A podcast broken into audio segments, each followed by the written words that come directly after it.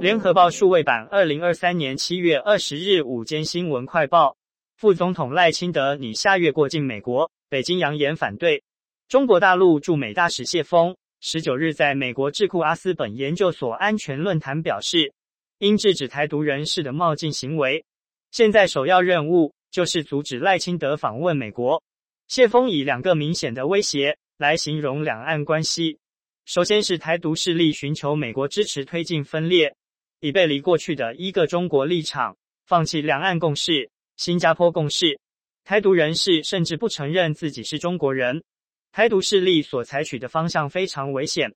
此外，谢峰说，美国政府透过打台湾牌来遏制北京，现在最该做的是回归一个中国原则。落实中美三联合公报，并遏制台独人士的挑衅冒进。现在首要任务就是阻止赖清德访问美国。这像是一头朝我们冲来的巨大犀牛。超维执行长苏姿丰本周旋风式访台，今天下午三点将赴国立阳明交通大学出席颁授名誉博士学位典礼，采全英语进行，将与学生交流对谈。现场由校长林奇宏宣读名誉博士表彰词。表彰苏姿丰其在企业经营及对社会的重要贡献。校方也在官方 YouTube 频道上安排全程直播，民众可透过网络观看。网址：阳明交大已在学校官网放上苏姿丰的名誉博士表彰词，提及苏姿丰出生于台南，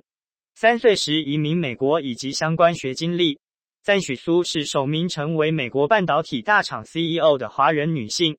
在她的领导。及推动改革之下，AMD 从面临危急存亡之际，一跃成为全球知名的科技公司。阳明交大指出，苏博士的成就及贡献使其获奖无数，包括电机电子工程师学会罗伯特·诺伊斯奖章、全球半导体联盟的张忠谋模范领袖奖，以及二度获财富杂志评选为商界最具影响力女性，以及获得巴伦周刊全球最佳 CEO 奖。国际和平荣誉奖，他也是美国拜登政府的科技顾问。苏姿丰的成功故事，以及积极参与女性领导力和 STEM 教育，也激励着许多投入科技领域的女性与有意愿投入的年轻人。其领导风范与对产业、社会的贡献，足以作为阳明交大全体师生学习典范，因此颁授名誉博士学位。郭军在报共谍案。曾获得台湾扯铃冠军的扯铃教练鲁继贤，涉嫌自去年四月起，透过退役士官兵及当铺、地下钱庄业者接触、拉拢、吸收先前服役过的相关军事单位士官兵，进而发展组织，伺机刺探、搜集军事情报。台北地检署昨依涉犯国家安全法，指挥调查局国家安全维护工作站、新北市警局兵分二十五路，并进入六个军事单位搜索。传唤鲁南等被告七人及证人十一人。北检复讯后，鲁南及林姓、李姓、林姓、常姓五名退役军人犯嫌重大，且有逃亡、串证之虞。今天凌晨向法院申请羁押禁见。另名已退役的扯铃教练郭伯廷，则二十万元交保。检调将持续深入厘清、缜密搜证，不排除发动后续侦查行动。国防部今天表示。此案是国防部接获官兵检举后，采取损害管控作为，并通报国安单位共同侦办。据了解，鲁继贤素行不良，曾在二零一八年间利用中华民国扯铃联盟常务理事职务之便，冒用联盟名义，扬称欲前往赴法国交流，以及参加世界杯扯铃比赛，借此募款诈骗上千万元，遭法院以两个诈欺罪判刑四年十月及八月。这次又疑涉刺探军情，目前检调掌握鲁南及退役军人有具体动作，试图吸收学弟，但现役军人有无被吸收，已有何种军事机密流出，或有无更高军阶的士官兵涉入，都还待检调深入追查厘清。联合报独家取得由台大农经系教授徐世勋研究团队所规划的亚太粮损资料库最新资料数据。显示，二零二零年台湾一年粮食总损耗超过四百零五公吨，依照当年人口数计算，等于全台每人每年平均损耗一百七十公斤各式食物。以一个普通四百五十公克的国民便当计算，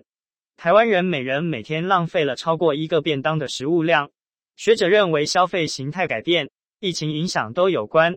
建议减缓粮食浪费，应跨部会合作，农业基础生产规模应缩限，尽可能往农业上下游产业规划。二零二三年，强化 APEC 粮食体系、数位化与创新科技，以降低粮损与食物浪费研讨会今明两天在台北展开，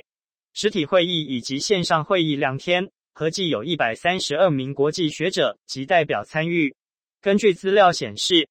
二零二零年台湾粮食总损耗超过四百零五公吨，比起二零一一年三百七十三公吨多很多。其中米粮谷物占最多一百零六吨，蔬菜七十四吨，水果七十七点四吨，肉类四十五点二吨，鱼类五十七点一吨。值得注意的是，最大浪费项目是谷类，占食物耗损总量四分之一。这十年来消费者饮食嗜好的改变，不吃米了。国人过去每人每年吃一百五十公斤米，现在已经掉到四十三公斤，但农业生产仍维持大量，出现严重生产过剩，大多当饲料米，大量库存。韩国亦然。南台湾登革热疫情持续延烧，截至十九日已累计四百七十八例本土病例，以台南市三百八十九例为最多，云林五十九例排名第二。高雄陆竹区上班族母女请假没上班，配合喷药防治，却传出卫生局人员、医护只能给一张。红女为了让女儿能请假，自己变旷职，损失薪水与全勤奖金共八千元。红姓女子养十二只猫、一只狗，七月十日晚间下班回家，发现隔天卫生局要来家里喷药防登革热。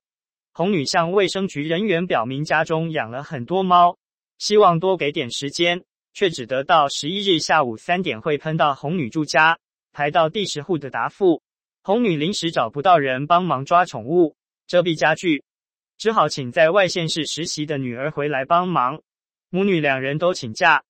猫还没抓完，防疫人员就到他家说要喷药。他还向路过的警官求助，协助他把猫笼搬上车，再到派出所暂放，又强硬不肯给两张请假证明单。让他感受到市府官僚的态度，觉得相当无力。